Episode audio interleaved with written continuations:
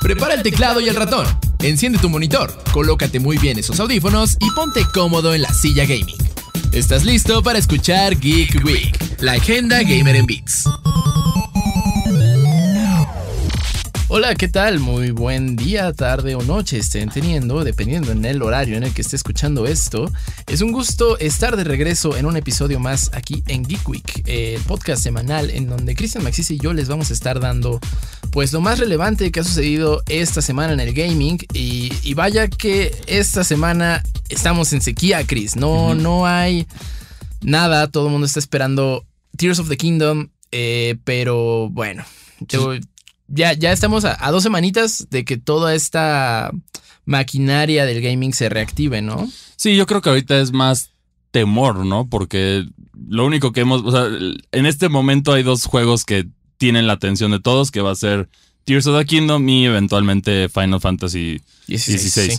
En este momento yo creo que muchos no se están arriesgando a hablar o lanzar nada porque pues, van a ser, en ese sentido van a ser opacados porque estas dos franquicias se caracterizan por, tener un, un pedigrí legendario. Entonces no es muy difícil competir. Que creo que es un gran momento para mm, los indies. O sea, creo que eh, en estos, en estas semanitas de sequía es el, es el momento ideal para que desarrolladores indies aprovechen. Es como nadie grande está saliendo y somos experiencias cortas. Entonces deberían, deberían estar lanzando bueno, hay, trabajos de indies recientes. La semana pasada tuvimos este Advance Wars 1 más 2 Reboot Camp, que si bien fue, es de Nintendo, eh, fue desarrollado por Way Forward, que se conoce por tener excelentes juegos indies. Básicamente, yo diría que una de las, de las múltiples caras de los juegos indies que fue Shantae en su momento. Sí, sí, sí. Y bueno, también hicieron el excelente remake de DuckTales, que también es una joya de juego. Sí, sí, sí. Vale la pena probarlo. Y también tiene esa esencia Advance Wars, pero, pero bueno, este no va a ser el tema del que vamos a hablar el día de hoy. No, porque quienes sí han estado aprovechando para lanzar cosas han sido eh, expansiones. Particularmente eh, Capcom tuvo un reciente lanzamiento, ¿no es así, Chris? Así es, ahorita recientemente salió Monster Hunter Rise Sunbreak, que si bien para, para el juego ya no es nuevo porque...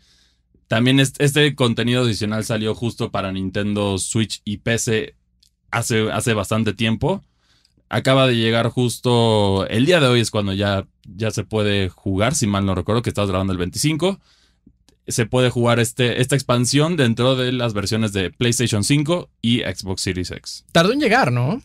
Se me hizo, a mí se me hizo un poco innecesario lanzar el juego sin la expansión, porque ya todos sabían que venía la expansión. De hecho, en, en, nuestra reseña, que ahí la pueden encontrar en redes sociales, fue como uno de los detalles que resalté, fue como, pues, ¿por qué no lo incluyeron en el lanzamiento? Porque tuvieron un año, tuvieron, ya tenían la versión de PC, como que no, no había más cosas que desarrollar en ese sentido para adaptarlo de PC a, a PlayStation 5 y a Xbox Series. Porque en este sentido, si, si te fueras solo por la versión de Nintendo Switch, estoy de acuerdo, tienes que rehacer ciertos, ciertas cosas, mejorar los gráficos, mejorar el rendimiento. Pero... Sobre, sobre todo eso, la cuestión de adaptar al, hardware de la Switch ah, puede, puede ser complicado.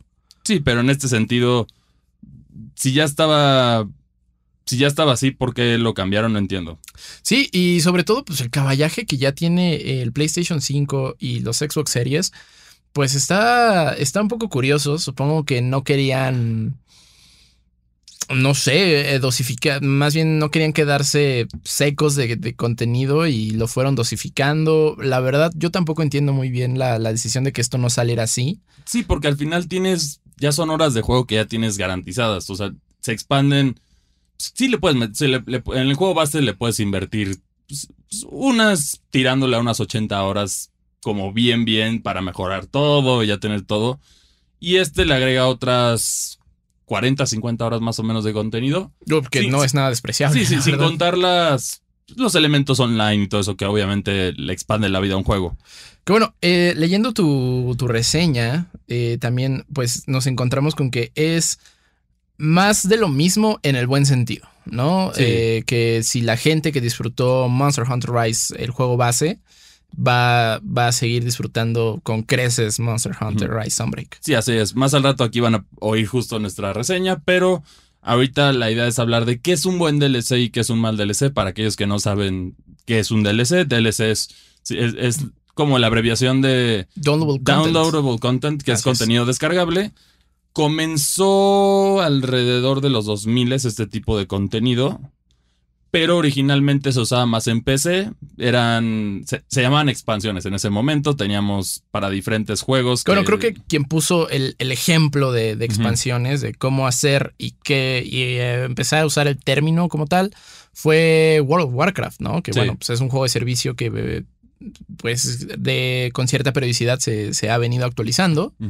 Este, y sí, sí, es una tradición que empezó en, bueno, no sé si tradición, una práctica que empezó a, pues a formar parte del gaming en, en las computadoras.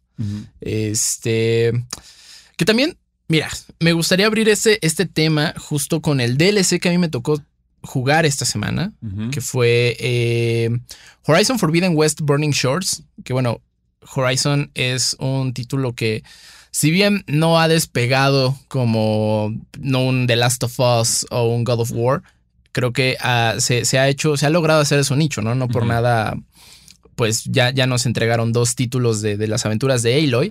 Y, ya se espera por ahí, ya empiezan rumores de que va a haber un tercero. De hecho, justo eh, la historia que nos da Burning Shores es prácticamente la confirmación. Sí, están armando de una tercera parte, sí. eh, y este juego, eh, esta, esta, expansión me, me, encantó en el sentido de que, bueno, para empezar es, un, eh, es una expansión que solo puedes jugar si ya terminaste la historia principal.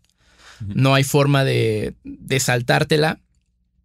Este, y creo que eso, eso está interesante porque pocas son las expansiones que hacen esto, pero... Ahí de hecho también justo Monster Hunter Rise te, obliga por, por, lo van a escuchar, pero también hace lo mismo de que tienes que ya haber llegado a cierto punto del juego, que a mi parecer no, no necesariamente tendría que pasar el juego, pero sí está bien como mantenerlo. Un, punto balance de que ya estés suficientemente adelantado en un juego para, para disfrutar del contenido adicional. Claro, ¿no? Y que también depende mucho de qué tipo de de contenido es el que te está dando. Digo, ya vimos eh, con Resident Evil 4, el modo mercenarios, pues bueno, es una, es una cuestión muy aparte de la campaña principal, entonces no importa que no hayas terminado la campaña principal, puedes jugar mercenarios. Pero sabemos que viene en un futuro va a venir la un contenido adicional, una historia adicional que es que bueno, que es protagonizada por Ada Wong, que es como los eventos de Resident Evil 4, pero desde su perspectiva. Entonces ese va a ser ese es un contenido que ya estaba antes, esta vez pese a ser un remake y que ya, ya había habido incluso versiones de Resident Evil 4 con este contenido, pues lo van a, lo van a volver a lanzar que, que en este sentido yo creo que el principal debate a favor y en contra de los DLCs tiende a ser dependiendo del juego que es y a qué me refiero. Si un juego está completo en su lanzamiento que sientes no le falta nada, el, el DLC siempre es, es bienvenido aunque sea diferentes modelos, hay algunos que lo hacen gratuito, otros que lo hacen por temporadas, otros que simplemente es un pago y ya lo puedes tener.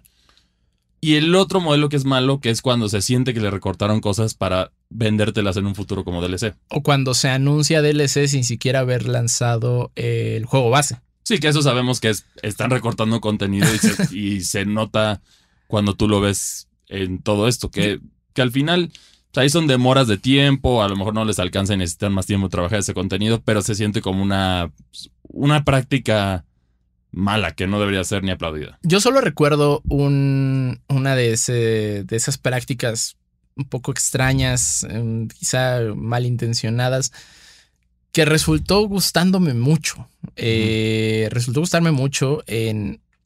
Fue con Metal Gear Solid 5. Phantom Pain. Antes de que saliera Phantom Pain, Hideo Kojima lanzó algo que se llamaba Ground Zeroes. Sí, sí, me acuerdo, lo jugué. Que era, era una locura, porque yo, yo en cuanto lo vi dije, ¿por qué me estás vendiendo DLC antes de que salga tu juego? Yo estaba súper enojado, pero bueno, me gusta Metal Gear, lo termino comprando y Ground Zeroes me encantó.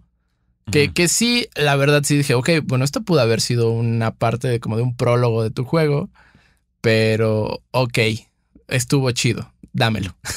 sí, pero bueno, la crítica en ese caso con Metal Gear es que ciertos finales o ciertos detalles de la historia final, ahí sí tienes que pagar, que esto también es una práctica pues, muy mala con DLCs que ya sucedió en los últimos momentos. Tenemos cosas extremadamente ridículas. En juegos más recientes tenemos en Callisto Protocol que tenías que pagar DLC para obtener más animaciones de muertes. Eso está terrible. Eso, eso es. Pues no, al final, ¿qué te va a incluir? Y hay otro más reciente todavía que. Sabemos este juego que ha estado en. en- en- también ha tenido como su problema de, de desarrollo, que es justo el juego de Gollum, Mm, basado en, la, en la franquicia del Señor de los que Anillos. lo está en haciendo donde- Embracer. Sí, que justo juegas con Gollum y ya sabemos. Hay un detalle que la gente ahora está criticando mucho que se acaba de revelar. El idioma Elven, o bueno, El- Elvish es el idioma que hablan los, los elfos, ¿no? En general, pero el, no me acuerdo específicamente el nombre del, del- del idioma de los Señores de los Anillos, pero, los, pero para obtener ese idioma, que todo el juego esté en ese idioma, tienes que pagar extra. Ya está grabado el audio, ya está todo esto, pues ¿para qué te cobran 10 dólares más por, por algo que sería muy apreciado si lo dejaras ahí? Y yo creo que tampoco va a haber gente metiéndose en las filas para tratar de, de hacer esto. Incluso también ahí dijeron, solo, solo es para los puristas del Señor, del Señor de los Anillos. Y entonces que si, si me gusta el Señor de los Anillos y no quiero pagar 10 dólares por un idioma extra, no soy fan del Señor de los Anillos. No, que a final de cuentas, ay, bueno, eh, es, es el problema con esta, con decisiones corpos, ¿no? Y bueno, Embracer Group es lo más corpo que puede haber en estos momentos en, en el mundo del gaming. Eh, creo que justo se, se nota, bueno, a final de cuentas es un negocio, todos tienen que ganar dinero, pero hay, hay expansiones que sí se sienten con el debido respeto y cariño por parte de los desarrolladores para... O que ya tienes suficiente en el juego. Sí, sí, sí. y dices, bueno, quiero más de este juego. Que también ahí hay, hay más divisiones, por ejemplo, tenemos prácticas. Nintendo exploró con ciertas prácticas que sí fueron un poco polémicas, que es, te incluyen dos DLCs a un precio un poquito más elevado, Mm, que lo vimos en Pokémon Sword and Shield, ahorita ya, ya, ya sucedió otra vez en Pokémon Scarlet and Violet, y en The Legend of Zelda Tears of the Kingdom. Las, las expansiones han sido buenas, los juegos se sienten completos, sí, pero a lo mejor tan, ahí falta un poco de darle más opción a los jugadores, ¿no? Porque en el caso de, de, de Breath of the Wild, no Tears of the Kingdom, Breath of the Wild, sí. ahí primero te agregan la, eh, una, una misión adicional bastante divertida para obtener, para mejorar la potencia de, de la espada maestra, ¿no? Que en este juego, pues ya sabes que tiene como que una batería muy limitada porque ya son muchos años de, de uso de la espada maestra, entonces ahora ya está limitada. Pero con este tienes una... Es como un... Es una serie de retos. Son, como- si mal no recuerdo, son como 30 niveles o por ahí. Que tienes que matar a todos los enemigos y así pasas al siguiente. Y tienes que sobrevivir. No puedes... Te, te limitan a recursos ahí. No puedes usar tus armas. No puedes usar todo lo que tú tienes. Te limitan a lo que encuentras ahí. Entonces es, es divertido en ese sentido. Y fue una buena adición. Y luego después de esto se agregó la otra expansión que era que te permitía como meterte, en- no directamente, pero te permitía meterte en el zapato de, de los otros campeones, ya que tenías que reenfrentarte a los enemigos, había misiones y había contenido bueno. Y al final de todo este contenido te recompensaban con, con la famosísima Master Cycle, que La moto. la moto. La moto Sí. exactamente, que es una adición genial. El Sí, juego sí. Ya, ya lo tienes así, tienes caballos, tienes mo- modos de mo- moverte rápido, pero es bienvenido y en este DLC mejoraron cosas que se quedaron a deber en, Bre- en Breath of the Wild, que es un juego casi perfecto, pero tiene sus errores como todos. Y aquí pues, agregaron un, eh, a mi parecer, el mejor jefe de todo el juego, que, Sí. era, que era uno de los puntos más débiles del juego. Aquí eran un jefe divertido y memorable. Entonces, cuando complementan esto, está bien. Con Nintendo lo vemos así. Con Pokémon ha sido más polémico porque sí te agregan más zonas que explorar, más todo esto, pero antes en Pokémon tú puedes transferir a todos tus Pokémon sin problemas. Ahora lo que hacen es te limitan. Y, y si quieres, si no los tienes, tienes que comprar la expansión para poderlos capturar. Pero si los, si los tienes, simplemente no los puedes transferir de otros juegos ya que es opcional encontrarlos ahí. O puedes pedirle a alguien que te los intercambie. Entonces, en ese sentido, mientras sumen más a un juego base, que ya es sólido de por sí, está bien. Que, que también en ese sentido creo que los más polémicos o el caso más polémico de DLC que hemos visto en la historia, creo yo, eh, lo que hizo Capcom en, me parece que fue Street Fighter V, que los DLCs ya venían en el disco. Lo único que tú pagabas Era la llave. era la llave. O sea, pero Sí. ya era contenido en el juego base. Sí, es que en ese sentido se siente como que secuestran contenido y tienes que pagar el, el Ramson, ¿no? Para, para, para, poderlos bloquear. Que eso, eso no se siente bien cuando una cosa es, bueno, ya está completo el juego, está satisfecho. Ahí poniendo otro juego de peleas. Smash Bros. Claro. Smash Bros. Ultimate. A ver, tienes. antes de todo, tenías más de 70 peleadores. sí, sí, sí. Y, con, y se agregaron 8. Si mal no que fueron 8. Con contenido pagado. Pues la gente lo compra porque son buenos personajes. Sí hay algo que le salió un poquito mal a Smash Bros. Que algunos de los personajes de DLC. Y es una práctica medio controversial en los juegos de peleas. Generalmente son. Llegan muy poderosos ciertos personajes de DLC. Sí. Y uno de los últimos que llegó a Smash ya no fue arreglado, entonces se quedó así, que fue el protagonista de Tekken. Que, ah, es correcto, sí. Que ahorita en muchos torneos no lo permiten usar porque es demasiado roto y entonces ahorita ya como ya no hay mejoras para el juego, pues se quedaron con eso, ¿no? Pero lo, vivimos también en, la entrega anterior con Bayonetta, que también rompió todo. Entonces, eh, eso lo hacen, es una incentiva para pagar, pero a la vez pues, estás pagando por personajes a un precio razonable, que a mí me parece bien mientras sepas balancear esto, porque está en el precio, ¿no? Hay, hay cosas que tú dices, ¿de verdad esto vale 20 dólares? ¿O de verdad esto vale 10? O hasta 40. Sí, y luego hay juegos que, que, es muy barato, o hasta gratis. O sea, todo depende del modelo del juego.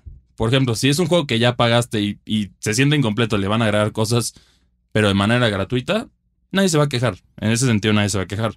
O que, o que el mismo desarrollador está consciente de que pues al juego le falta, ¿no? Y, ese contenido faltante lo está agregando de manera gratuita. De, nuevo, visitando el caso Nintendo, pues ahí tenemos eh, Strikers Battle League. Sí, que ese juego murió porque le faltó el contenido que es Charged ya tenían su lanzamiento. Sí, sí, sí. O sea, básicamente si hubieran seguido el modelo de Mario Strikers Charged, y con los personajes después que le agregan, hubiera estado bien. La gente no se hubiera quejado, pero pues ahí, lo, ahí tienes esa situación, ¿no? En cambio, tienes ahorita otro DLC tan que está pegando, llamando la atención. Es el contenido adicional para Xenoblade Chronicles. Estás hablando de un juego de 100 horas. En juego base. Sí, sí, sí. Y aquí, en el contenido adicional total, pues, ¿qué quieres que le agreguen otras 50, 60 horas? Entonces, que por si es un juego monumental, sí. Sí, entonces cuando es algo así, la gente lo va a agradecer y está dispuesta a pagarlo. ¿Cuál dirías que es tu DLC favorito, Chris? Es muy difícil porque el Fighter Pass de Smash Bros. a mí se me hace muy bueno porque traen recreaciones de las canciones, traen las pistas de los nuevos personajes y es una muy buena gama de personajes. Eh, por ejemplo, en ese sentido tenemos en Smash Bros. Ultimate tenemos a Minecraft Steve. Uh. Se cumplió finalmente el sueño de traer a Sora de Kingdom Hearts que parecía imposible, pero se logró. Trajiste en, el, en el lado de los villanos, faltaba uno de los villanos más icónicos dentro de la industria, que es Sephiroth, que también ya apareció. Hubo también ciertos personajes con, polémicos de Nintendo que se agregaron para promocionar, pero bueno, eso se entiende. Pero hay algo para todos. O sea, en ese sentido ya solamente yo creo que lo único que no tiene como tal es Sony por, por la relación con Nintendo, ¿no? Pero los demás tienen un representante, entonces es un DLC que la gente estaba dispuesta a pagar, se vendió bien y estaban dispuestos. Pues se podría decir que el representante, muy entrecomillado de Sony, pues, sería Solid Snake. Muy entrecomillado. Sí, porque, no, porque ya tienes el representante.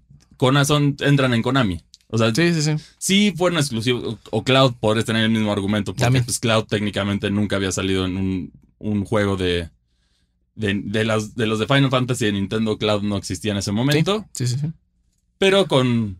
Creo que con Kingdom Hearts en el Nintendo 3DS se salvó, entonces entró. Porque ese es como el único filtro que hemos visto para Smash en este momento. Que, pues, bueno, ya, ya se acabó su ciclo. Pero esa era la, regla que tenían. Mm, ¿Qué otro DLC es muy memorable? Yo tengo. Mm. Eh, bueno, a mí me encantan más estos juegos con enfoque narrativo. Eh, entonces, creo que eh, yo mencionaría Burial at Sea de Bioshock Infinite que sí, es bueno, Es buenísimo, es buenísimo. Em, Left Behind de The Last of Us, que ahí sucede algo interesante. Left Behind creo que explora muy bien todo el personaje de Ellie y es importante. y está en el momento ideal porque, bueno, ya terminaste el juego, pasas al Left Behind, entiendes qué pasó con Ellie y, y por qué esa escena final duele tanto. Cosa que creo que en la serie es el episodio de The Last of Us que menos me gustó. Eh, porque no fue explorado en su, en su sentido, ¿no? Y, y, más bien lo ponen justo después de un momento ah, muy álgido, ¿no? En el que Joel estaba herido, no sabíamos qué había pasado con, con el personaje de Joel. Y después tener un flashback así de grande, a mí no se me hizo una... Mm, justo un, un, buen ritmo, creo que rompe por completo. Y por eso en Left Behind me, en el juego lo, lo, siento más, más valioso, en el sentido de que, ok, ya, ya vi toda la historia principal, ahora vámonos a algo en particular con este personaje. Otro DLC que también me gustaría destacar es el de Assassin's Creed Odyssey, The Fate of Atlantis, que siento que dentro de la franquicia de Assassin's Creed es el más sólido, te trae más elementos, más historia, como aquí menciona el nombre, pues es visitar Atlantis y conocer más detalles, entonces es muy completo, eh, pero tiene que ser ese, ese, ese balance. O sea, hay, siento que hay desarrolladores que saben hacerlo bien, hay desarrolladores que no lo saben hacer bien. Y hay unos que pues, le sale de plano, ¿no? O, tenemos, por ejemplo, otro que me gusta mucho es pues, el contenido que se agregó a, a Hollow Knight. Uy. Que ese es gratuito. Para empezar, ese es gratuito. Entonces, pues, si por sí Team Cherry ya la había roto con el juego y y por eso toda la gente sigue, sigue reclamando cada vez que hay una presentación de juegos indies que la pregunta que van a ver es dónde está Silksong. Seguimos esperando Silksong. Que se supone que ya va a salir. En teoría saldría en unos meses porque se, dijo que era verano 2023. Yo, yo creo que Silksong lo vamos a ver. O sea, el adelanto lo vamos a ver en Microsoft. Porque de hecho, eh, el primer Hollow Knight fue anunciado en un showcase de Microsoft. Entonces me imagino que con ellos tienen el partnership de media. Mm, pero bueno, ahorita ni, sus luces. Sí, ese es, uno de los juegos que tenemos. Y pues, el indie. El Indie Showcase de Nintendo demostró juegos interesantes como Blasphemous, la secuela de Blasphemous, que yo creo que es de lo más llamativo.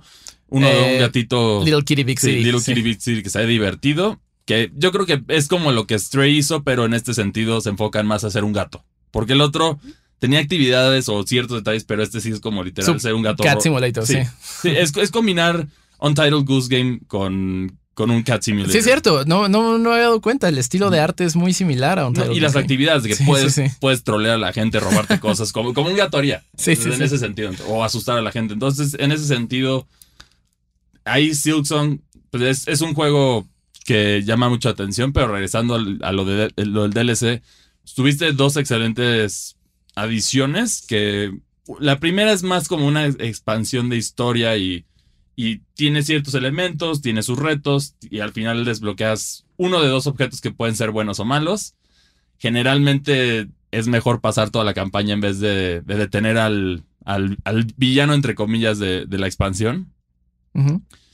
Y en otra parte estuvo la, la, expansión de los dioses, que, wow. O sea, si de por sí Hollow Knight era difícil, es un juego que tiene retos. Jugar, pasar todos los jefes en una sola corrida sin morirte es brutal. A mí me tardó fácil unas 35 horas poderlo pasar, porque si era brutalmente difícil y al final de todo, si piensas que acabaste, sorpresa, está la batalla más difícil esperándote contra la Radiance, eh, eh, bueno, Radiance es en inglés, que es una versión más difícil de la batalla del jefe final. Entonces, solo la puedes, solo puedes pelear contra él en esa forma llegando hasta, pasando todos los jefes que ya están en sus versiones más difíciles sin morirte. Entonces es, un reto llamativo, a mí me gusta mucho esto porque aprovechan el dominio del juego antes de hacerlo. Otro ejemplo, esto por ser Metroid Dread, que ya, ya jugaste el juego, ya, ya dominas las mecánicas, a sorpresa te vas a agregar el modo Dread, que es... te todavía te peor, sí. O vas a agregar lo, de los jefes para que los puedas pasar lo más rápido posible en diferentes dificultades. Y bueno, también agregaron ahí un complemento que para la gente que a lo mejor iba a comprar Metroid o era su primer Metroidvania, pues tenías el modo fácil que es muy accesible para cualquiera pese a ser un juego difícil. Entonces, mientras suma el juego con que ya está completo, a mí los DLC siempre se me hacen bienvenidos. Justo, hablando de juegos completos y difíciles, uh, todo, todo el mundo está a la expectativa, bueno, todo el mundo de Tryhards está a la expectativa de eh, la expansión que va a tener pronto Elden Ring. Pero bueno, el Elden Ring en ese sentido, siento que es de los más, no, no es el más difícil. De, la, no, de hecho es el más amigable. Siento que es el más accesible y por eso le fue bien comercialmente, porque también a veces era muy limitante. Pero sí, yo creo que se tienen que enfocar en esto a un reto de, ahora sí, para los los fanáticos de Dark Souls 2, si mal no recuerdo que es el más difícil. O de, de Sekiro, o, de también de Bloodborne. Sí, sí, sí. ahora a darle, a darle. ¿Te, crees tan bueno? Pues vamos a meter algo que te haga sufrir y que, y que castigue. Que, es muy curioso. Eh, Dark Souls 2 en realidad sí es difícil, pero es el juego que se siente menos Souls, en el sentido de que este solo se siente demasiado difícil porque sí. Sí, sí, lo hicieron así, pero de ahí salió como el meme de que este juego ah, es el Souls. Sí, de ya tal, por ejemplo, decían que Crash Bandicoot era el Souls de los plataformeros. No, no. Hay, juegos mucho más difíciles de plataformas. Crash Bandicoot simplemente era difícil por, por dos niveles. y era difícil porque optimizaron sus gráficas y no sus controles. Pues sí, sí, pero en ese sentido, a lo mejor me hubiera, por ejemplo, hablando de esa expansión, me hubiera gustado ver el Crash 4 original como un DLC. Um, sí, bueno, también es que es una experiencia muy corta. Wrath of Cortex, pues sí, pero lo puedes meter, es un DLC y ahí tienes un juego más para los originales antes de que salga el de It's About Time, pero sabemos que como básicamente no existió el 4 y por eso metieron el nuevo, el 4 es reemplazó al, antiguo, pues por eso lo hicieron así, ¿no? y, y, bueno, en este sentido, pues, los, ¿cuáles son sus DLCs favoritos? Nos pueden escribir en nuestras redes sociales, cuál es el que más recuerdan. Grand Theft Auto también tiene muy buenos DLCs. Es otro que, otra franquicia que creo que. Sí, totalmente. Vale la pena mencionar ahí. Pero sí, en nuestra conclusión, tiene que complementar al juego que ya se siente completo. A menos de que sea gratis, que ahí sí se siente incompleto y es una expansión gratis. Bueno, como que no te puedes Es bienvenida, es bienvenida. sí, es bienvenida. Entonces, en ese sentido, ahí lo tienen. Pero sí, ¿cuál es, cuál es su expansión más, más memorable y la que más les gustó? Y bueno, hablando de expansiones, ahora sí vamos a la reseña de Monster, eh, Hunter. Rise Sunbreak. Eh, te tocó a ti, Chris. Ya, ya nos contarás qué te pareció. Entonces, por favor, vamos a escucharla. Después del lanzamiento de Monster Hunter Rise en PlayStation y Xbox, una de las ausencias que tenían estas versiones era la expansión de Sunbreak dentro. Finalmente, dicha expansión ha llegado a consolas de Sony y Microsoft. ¿Vale la pena jugar Monster Hunter Rise Sunbreak? Bienvenido a El Gado.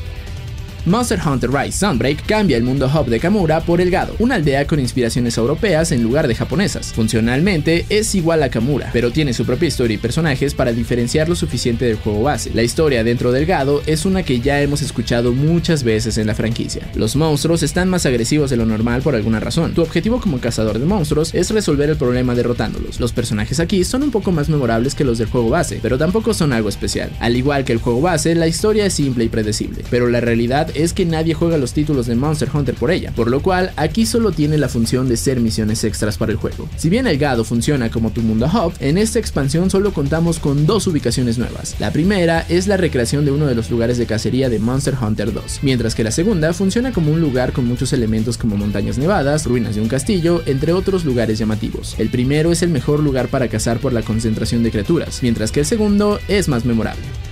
Empezando desde cero. No es la primera vez que Capcom hace esto, pero Monster Hunter Rise Sunbreak te obliga a empezar desde cero con la edición del rango maestro. Esto hace que tu equipamiento se vuelva obsoleto, gracias a la mayor dificultad y complejidad de los monstruos en comparación al juego base. Esto ayuda, aunque ya hayas jugado el juego base hasta el cansancio, la experiencia se sienta fresca y te obliga a volver a mejorar tus armas y equipamientos para las nuevas batallas. Otro aspecto que destacaría aquí es la nueva cantidad de personalización con tus acompañantes, lo cual permite que tu Palamut y amigo felino estén hechos a la medida para cada cacería. Por otra parte, existen dos acompañantes que pueden entrar a la cacería contigo y su inteligencia es bastante buena, a tal grado que yo no entiendo por qué no están disponibles para llenar huecos en multijugador en línea, ya que ayudarían bastante en esas situaciones también. Si eres un jugador dedicado, definitivamente tienes decenas de horas de contenido presente dentro de esta nueva expansión, lo cual siempre es bienvenido para sacarle el mayor jugo posible al juego. Nuevos monstruos, mecánicas olvidadas. El llamativo principal de Monster Hunter está presente aquí, y vaya que eleva la experiencia de Monster Hunter Rise. La combinación de nuevos monstruos y algunos que regresan de entregas anteriores hacen que cada cacería se sienta más emocionante que la anterior. Por otra parte, los monstruos del juego base reciben una mejora con la clase maestra que no solo aumentan vida y daño, sino que les da nuevos movimientos, haciendo que la experiencia con cualquier monstruo sea más fresca y divertida que nunca. Adicional a esto, después de cierto punto de la historia los monstruos se volverán todavía más complicados. Todo lo anterior es bienvenido dentro del juego, pero parece ser que a Capcom se le olvidó incluir el único tipo de misión nueva dentro de Monster Hunter Rise, las misiones de frenesí. Si bien ese tipo de misiones que consistían en enfrentar a hordas de monstruos para ahuyentarlos y defender un objetivo no eran las más innovadoras, me parece extraño que esto haya sido olvidado de tal manera. Tenía una gran oportunidad para mejorarlas, pero al parecer los monstruos eran más importantes. Al final esto hace que la experiencia se sienta relativamente simple, ya que solamente es más Monster Hunter Rise. Esto no es malo, pero quizás si no estás completamente enganchado al juego, esto no te enganchará más. La calificación es de 8.0. Monster Hunter Rise Sunbreak nos trae más monstruos, una nueva historia y nuevas ubicaciones. Lamentablemente no hay nuevos tipos de misiones o expansión de mecánicas exclusivas a este título, pero si disfrutaste de Monster Hunter Rise, este contenido definitivamente te va a gustar bastante. Y bueno, esa es la reseña de Monster Hunter Rise Sunbreak, eh, un título que les mencionamos, ya, ya habíamos visto, pero ahora por fin llega a los ecosistemas PlayStation y Xbox. Eh, pues cuéntenos si ya lo jugaron, qué les pareció, si les llamó la atención ahora que pues ya, ya llegó a quizá una consola que ustedes tienen. Por favor, déjenos sus, comentarios con el hashtag IndigoGeek en las redes sociales de Reporte Indigo e IndigoGeekMX. Y bueno, antes de eh, ese corte por la reseña, hablábamos un poquito de Crash. Y es que, ah, bueno, en esta, en esta era de adaptaciones de videojuegos, que al parecer va a ser la tendencia por al menos los próximos años en el cine, pues y bueno, Super Mario la rompió como, como solo Super Mario puede hacerlo. Ya, ya, ya, alcanzó los mil millones de dólares. Y todavía no debuta en Japón. Sí, es una locura ya. Eso es. Le va a poner la barra muy alta a las películas animadas. Sí, totalmente. Eh, tanto en calidad como en, pues, en taquilla. Y quien, bueno, también quiere subirse a ese tren y lo hizo de una manera un poco. Bueno, anunció o ahí dio, dio el teaser de, de, este, de esta intención de una manera un poco curiosa. Fue Crash Bandicoot. Sí, así es Toys for Bob, que ahora es el estudio encargado de desarrollar los juegos de Crash le echó un guiño a, Sony diciéndole en Twitter, oye, pues ya viste que el plomero tuvo una muy buena película y le fue muy bien. ¿Qué onda? ¿Por qué no hacemos un debut de Crash, no? Que aquí en este sentido es más retador y les voy a decir por qué. Porque sí, Mario no habla Crash menos. O sea, sí, es más difícil el reto. La historia tiene una. De hecho, en algún momento se planea hacer una caricatura que creo que algunos de los episodios se lograron filtrar en internet. Es difícil encontrarlos, pero los puedes encontrar en YouTube y en otras zonas. Pero aquí, la historia. Es que si repasamos la historia de Crash Bandicoot es. Es nada. Sí, es difícil. O sea, una Tendría que ser más como manejarla como la de Sonic en ese sentido de que hay puros guiños porque el único personaje profundo, entre comillas, sería Neo Cortex. Y los científicos. Ah, pues, muy entre comillas, sí. Porque los demás, Air Crash es básicamente. Es, como Goofy, ¿no? O sea, al final es como Goofy, que es un personaje. Sí, personaje bobito que es gracioso es ridículo. y tiene aventuras. Sí. es que a Goofy luego sí le dieron un desarrollo que sí te hace llorar lo de su. Oh, extremadamente Goofy es. Y, es un ángel, ¿no? Sí, pero, sí, sí. pero en ese sentido, regresando a Crash, pues aquí tienes. El primer juego es básicamente Neo Cortex, el, doctor. Si no, si no lo ubican por nombre, el hombre amarillo con una N en los en la frente. en la frente de los juegos de Crash Bandicoot. Era un científico que estaba buscando hacer un ejército de animales inteligentes. Uno de sus primeros experimentos era un marsupial, que es un bandicoot. Para aquellos que no saben, ese animal sí existe. Por eso, de hecho... Es australiano. Sí, y de hecho hubo, un, gran debate de cuál animal, cuál marsupial elegir, porque querían hacer una, una mascota única. Y de hecho por ahí en algún momento se buscó que fuera Willy Wombat, pero, pero al ah, final había, había, otras comparaciones, entonces por eso dijeron algo más único y ahí sí un Bandicoot es literal, creo que se conoce el Bandicoot solo por Crash. Sí, en la mayoría y de la en, en, general tiene animales muy curiosos, ¿no? O sea, también está Dingo Dial.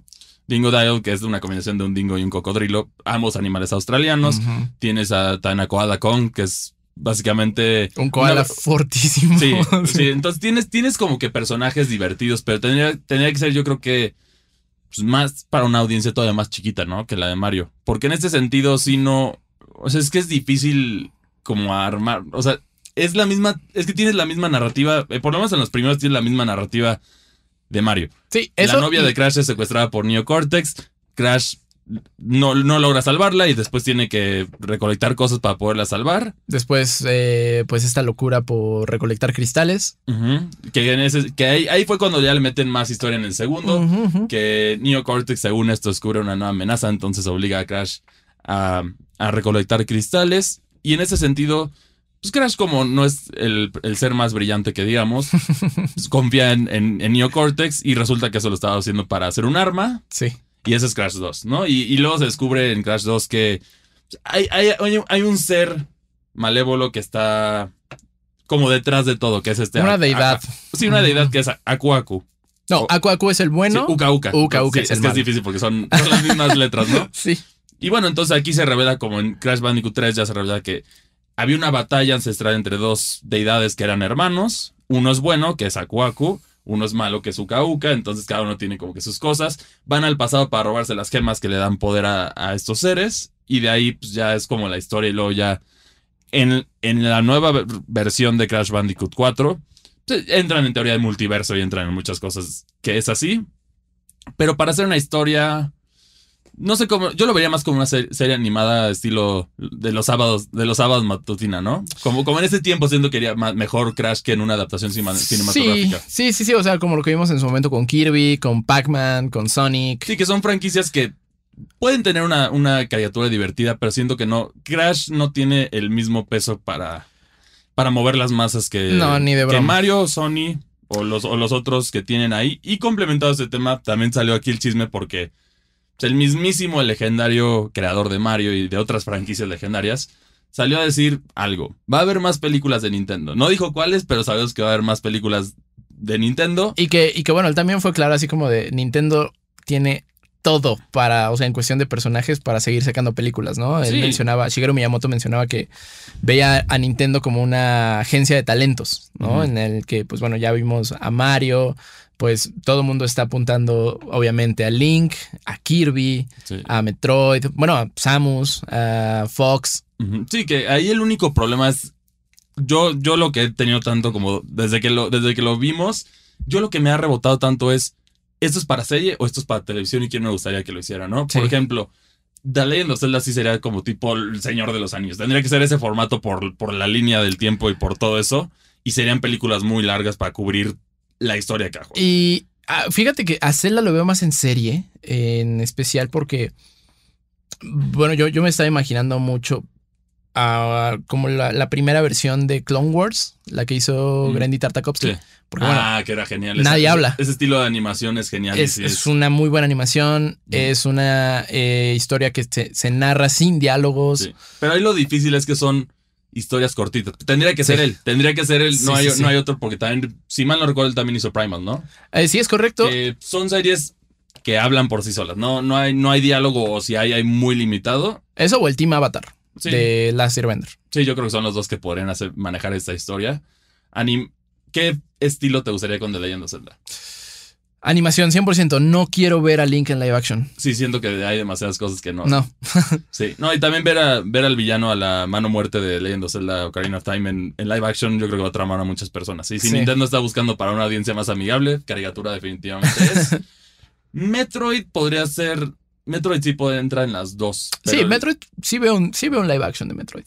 Sí, pero visualmente ahí es. El reto es adaptar. Tienes que hacer algo muy bueno para que se vea convincente. Porque Sí, algo también- único.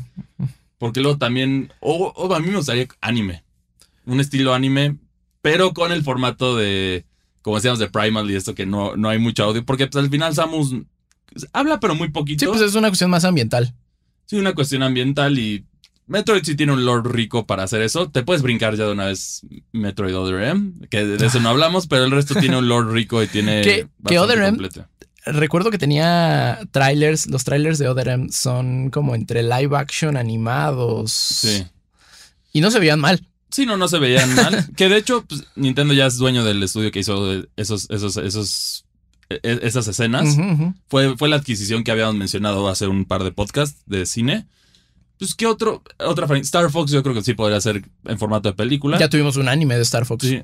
También de, de Metroid tuvimos un manga. Y de Legend of Zelda también tuvimos un manga. Entonces, de, ahí, de ahí hay contenido por lo menos para cubrir eso, ese nicho, si lo quisieran hacer de esa ruta. Lo, de ahí se complica más. Pikmin es más difícil hacerlo. Shorts animados. Yo creo que los shorts animados fueron geniales. Y si quieren hacer algo, ahí lo dejan. Mm, Kirby está difícil.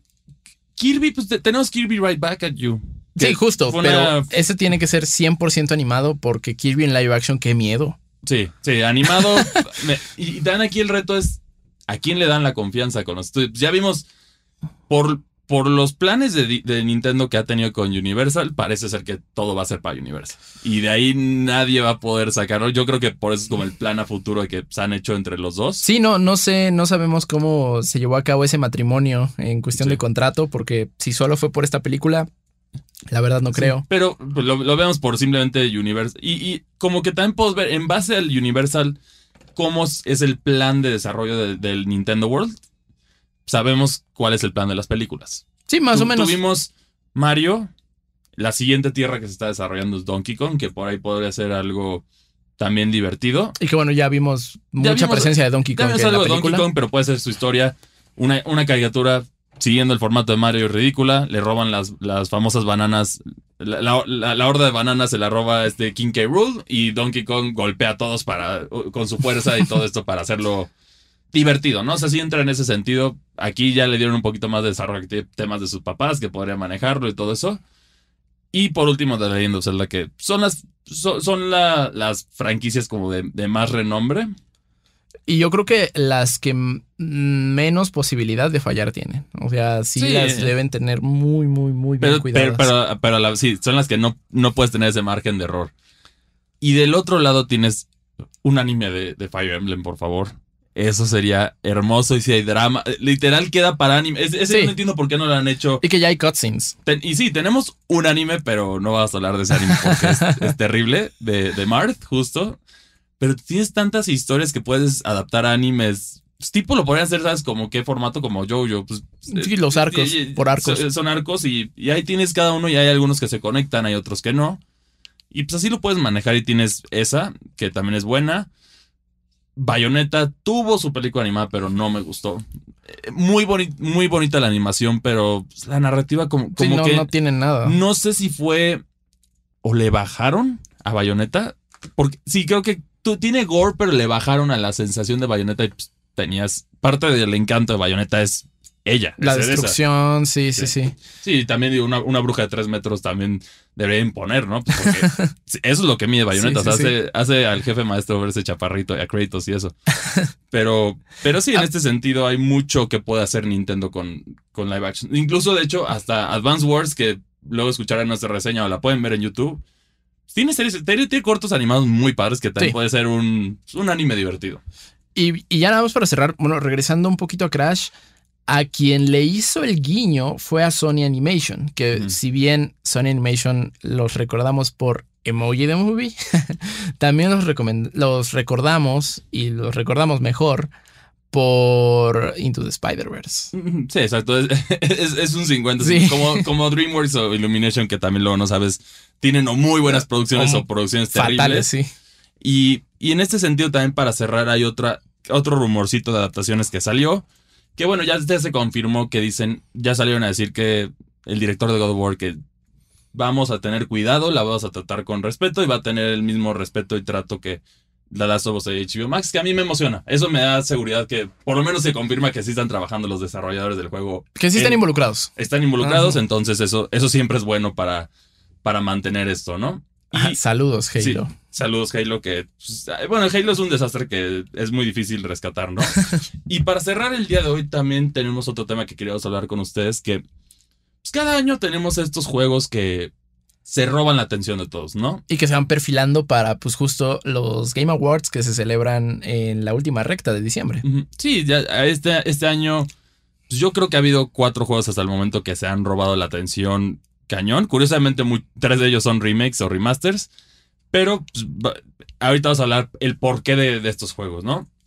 Para empezar el año comenzamos, hubo uno que otro título llamativo, tuvimos Hi-Fi Rush, pero nadie lo peló. Tuvimos otros juegos. Ese estuvo bien bueno, pero... Estuvo muy bueno, pero al final nadie lo peló. O sea, la, la en realidad no es un juego trascendente. Está en, Game Pass, por favor, jueguenlo. El primer juego que agarró todo está en Fire Emblem y otros, pero el, primero que llama la atención de todos es el remake de Dead Space. Esta franquicia que es recordada con muchísimo cariño, es legendaria en, el, en, su combate único. De verdad es de los juegos que más me da miedo y que no, no, no entra en lo psicológico. Simplemente el, el, el USG Shimura da miedo. O sea, no, no, no, te gusta estar ahí. Y el diseño de audio es. Está súper apretadísimo, ¿no? Es muy crunchy. Jugar ese juego con audífonos es, particularmente grotesco. Y aquí en ese. Y bueno, también el diseño de los, de los necromorfos, ¿no? Pero aquí el, el tema principal, finalmente EA la sacó del refrigerador y le dijeron, ya, ya me harté de que estén chillando todo el tiempo que quieren más Dead Space. Ahí está su remake del 1. no va a regresar Visceral Games. Sí. Pero sí su, y vaya, su juego insignia. Vaya juego que nos entregaron, ¿no? Un excelente remake. Eh, este año ha dado cátedra de cómo hacer remakes de juegos, porque han tenido juegos que tienen estándares muy altos. Dead Space 1, a mi parecer, es un excelente juego. Yo el que estoy esperando más, la verdad, es Dead Space 2, porque a mí, a mí lo personal me gusta más Dead Space 2. Es una carrera muy cercana, pero, sí, pero sí Dead Space 2, el momento que llegue ese remake va, va, a emocionar. También, de hecho, ahí se confirmó prácticamente que ya lo tienen en mente porque EA envió varias encuestas de ¿te gustaría ver uno de un remake de Dead Space 2? ¿Y qué tal de Dead Space 3? De Dead Space 3 tendría mucho más trabajo, que es como ahorita reinventarlo por completo. Sí, pero el 2 con que tenga el mismo trato que este va a ser un excelente juego. Sí. Ya ese, ya lo puedes confirmar al momento que sale y se va a vender porque este superó las ventas del original. Entonces significa que ya hay, un, ya hay ese. Ya hay ese como nicho que ya tienes que es grande y que va a comprar ese producto porque les gusta. Y de ahí pasamos al siguiente juego del año, que es uno que ya venía demorado, tenía sus dudas, tenía sus polémicas por, por la autora, por la famosísima autora J.K. Rowling y sus declaraciones, polémicas, que era Howard's Legacy. En el sentido de este juego, eh, tenía todo para ser un éxito a, pesar de que habíamos estos dramas de desarrollo y retrasos y todo, el hecho de poder jugar en, dentro del mundo mágico de Harry Potter, en un mundo abierto, y tú ser parte de este mundo, era una combinación ganadora. Todos quisimos, todos nos quedamos ahí esperando como tontos nuestra, nuestra carta de Howard. Vivir la fantasía de fanfic. Exacto. Entonces, ya con esto se cumple el sueño, el juego es un hitazo, memes, todo el drama, todo, toda la gente emocionada. Hubo una parte medio fea que también fue el atacar a los streamers que están haciendo el juego porque no están de acuerdo contigo, que eso no se debe hacer. Incluso hicieron a varios streamers llorar, pero pues el juego fue un éxito rotundo. No, generó un splash increíble, ¿no? O sea, se estuvo hablando de Howard's Legacy durante todo febrero. Sí, prácticamente todo febrero. O sea, fue al principio de febrero fue Dead Space, que también estaba en ojo de todos, pero luego Howard's Legacy ya toma ese, ese, ese, ese momento y estuvo ahí mucho tiempo porque es un juego, Dead Space es una historia individual, dura, tiene solo cierto tiempo y lo que puedes hacer en ese juego después es speedruns o jugarlo en una dificultad más difícil. eso, es, lo que tienes, que no es malo, pero es lo que tienes. Es un juego completo en ese sentido, no, no esperas más. Aquí se me hizo extraño que no se le agrega DLC a, a Howard's Legacy, pero hay mucho contenido. Puedes tomar las clases que quieras, puedes hacer, el combate es genial.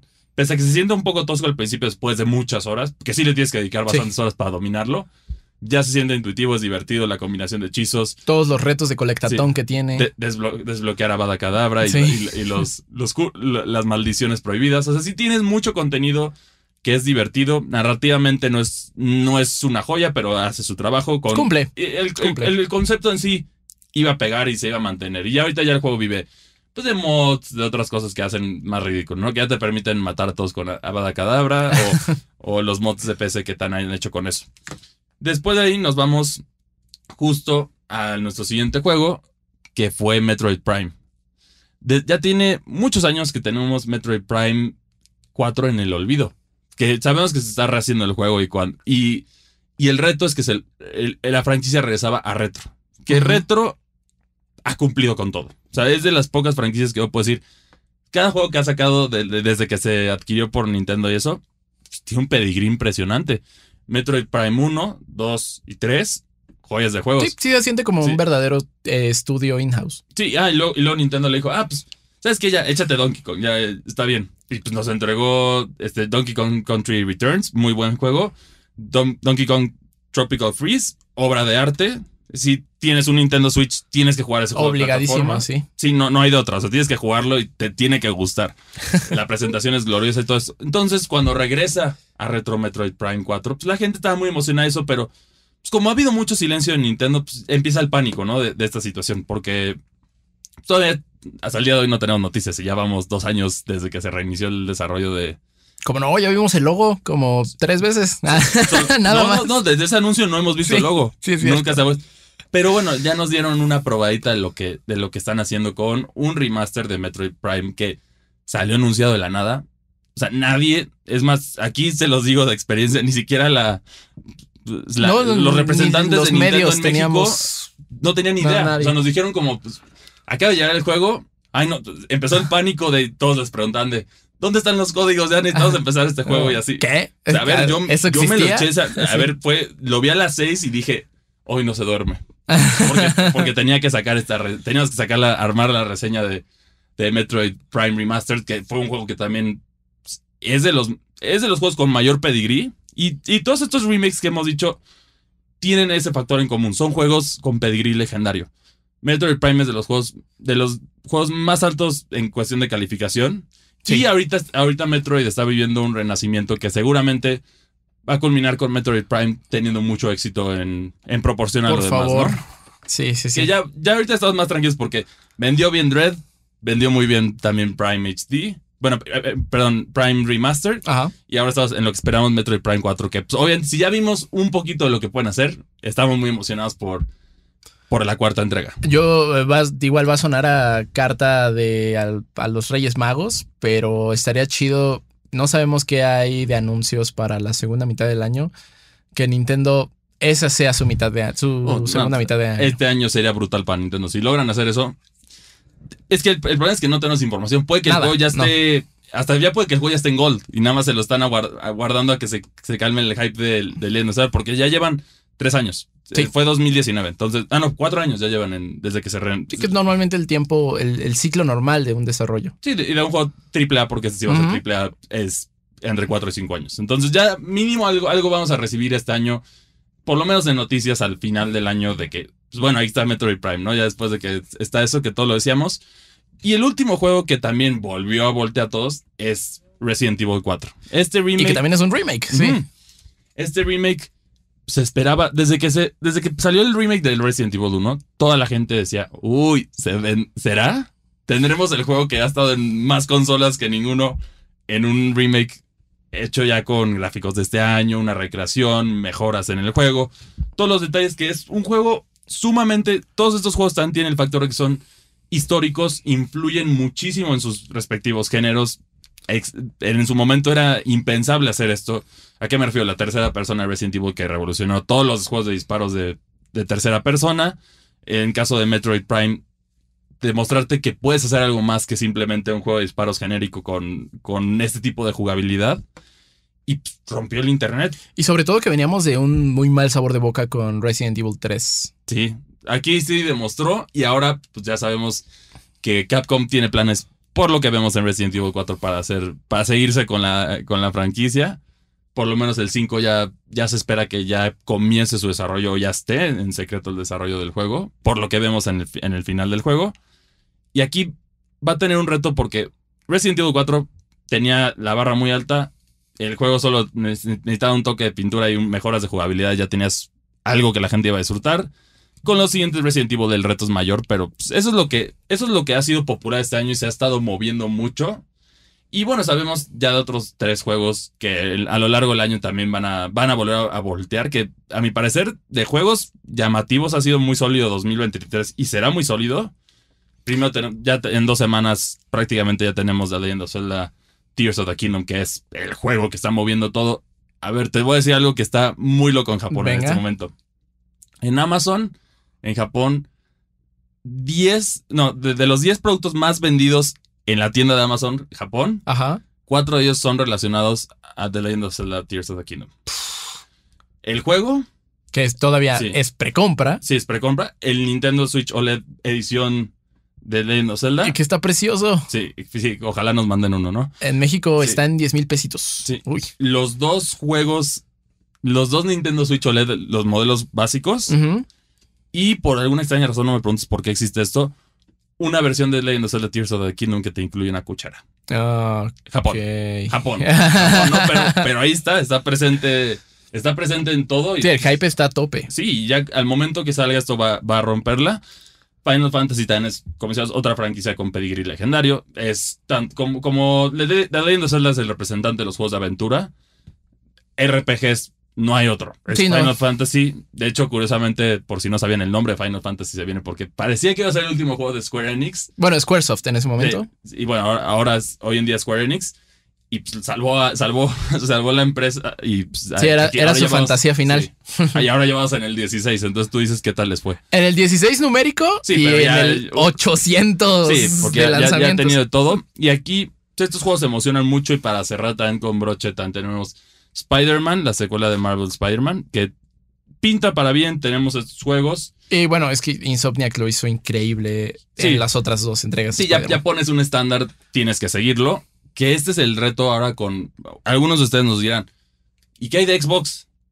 Uy, Ahí, ahí tienes dos juegos, tienes Redfall y tienes Starfield. Los detalles que han empezado a surgir de, de su desarrollo preocupan. Sí, hay dos problemas grandes. eh, con, bueno, uno con cada uno.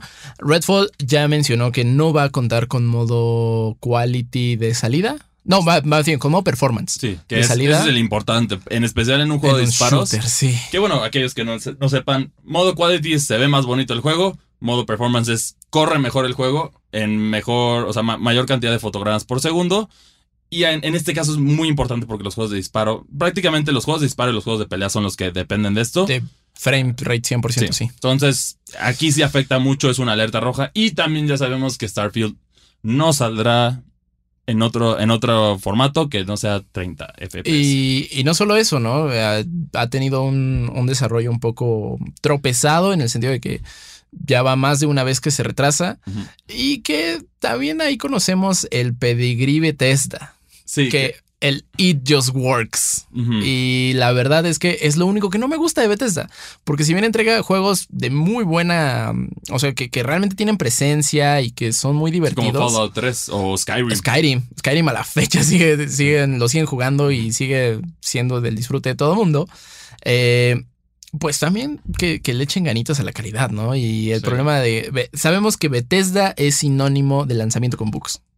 Y aquí, sí, y más por la presión que deben de tener ya con Xbox, seguro van a, ten- van a buscar los caminos cortos, ¿no? En muchas cosas. Sí, entonces, eh, pues estamos a la expectativa. Eh, nosotros claramente no deseamos que le vaya mal esos juegos. No, al contrario, Eh, nos gustaría que también estuvieran en palabras todos como estos, pero es que aquí también en la industria hay algo. Depende mucho el desarrollador cuando te dicen que el juego se va a retrasar, si te preocupas o no. Sí. The Legend of Zelda ha pasado muchas veces, ya es como, ya básicamente está confirmado. Si ves el título es como, ah, se va a atrasar un año o dos, ¿no? sí. Pero lo que te entregan es calidad. Ya lo hemos visto varias veces con The Legend of Zelda. Con Metroid, por lo menos le damos ahorita el beneficio de la duda a, a Retro. ¿Por qué? Porque ya nos han entregado. Se ha hecho muy- de muy buena fama. Muy buena calidad. Sí, sí, sí. Entonces, si, si lo están desarrollando, se están tomando su tiempo, pues ya Nintendo también ya aprendió, ya dijo, ok, tómense su tiempo. Pero cuando hay tantos retrasos o es un desarrollador que dices, hijo, este, este como que nunca sale optimizado y eso, cuando hay retrasos es que algo malo va a pasar. Que ya ahorita tenemos muchos que han sufrido por esto. Entonces, pues esperemos eh, dar noticias positivas en un futuro. Eh, cuéntenos ustedes qué, cuáles han sido sus juegos favoritos de este año, cuáles esperan, eh, porque eso, eso está bien padre. Creo que en años anteriores, a menos, no sé, como hasta 2018. Desde pandemia, no, desde pandemia estuvieron como que medio. Había como que uno que otro título, pero no había, no había eso. tantos. Ahorita ha habido uno al mes. Es una locura. Sí. O sea, qué, qué chido. Pero y sí. bombazos, bombazos. Sí, a eso sí, nos refieren. No, no, no, no estamos como demeritando a juegos de buena calidad que quizá no tienen el ruido que estos juegos tienen. No es eso, simplemente juegos de alta calidad que hacen ruido y que mueven a toda la industria. Eso es lo que ha tenido el 2023 que ya había rato que no se sentía tan fresco. Y eso, claro que nos encanta. Y todas estas reseñas las van a poder estar leyendo en eh, pues, los canales oficiales de Indigo Geek MX y en reporteindigo.com diagonal Indigo Geek. Así es. Eh, pues muchísimas gracias por acompañarnos en este eh, último episodio de Geek Week, en donde, pues bueno, nos vamos a estar escuchando la próxima semana, eh, con ya acercándonos cada vez más peligrosamente al lanzamiento que nos va a hacer perder a Chris. Sí, adiós, adiós a todos, ¿no? Pero, pero sí, efectivamente también estén al pendiente porque tenemos una sorpresa para ustedes. Una semana de Zelda que les vamos a estar Se va a venir con mucho con- contenido. mucho contenido de calidad centrado 100% en una de las franquicias más aclamadas. Sí. toda la industria. Entonces, por favor, no, no dejen de ver eh, los canales oficiales de Reporte Índigo e Índigo Geek MX, que por cierto, Reporte Índigo está de fiesta, cumplimos 11 años, eh, pues también pásense a nuestras redes sociales, eh, donde pues nos van a conocer más, más a fondo, nos van a ver hablando pues respecto a, a todo lo que hacemos en este medio multiplataforma. Muchísimas gracias por acompañarnos, nosotros nos escuchamos en una próxima ocasión en un nuevo episodio de Geek Week. Nos vemos. Bye. Escuchaste Geek Week, una producción de Reporte Índigo.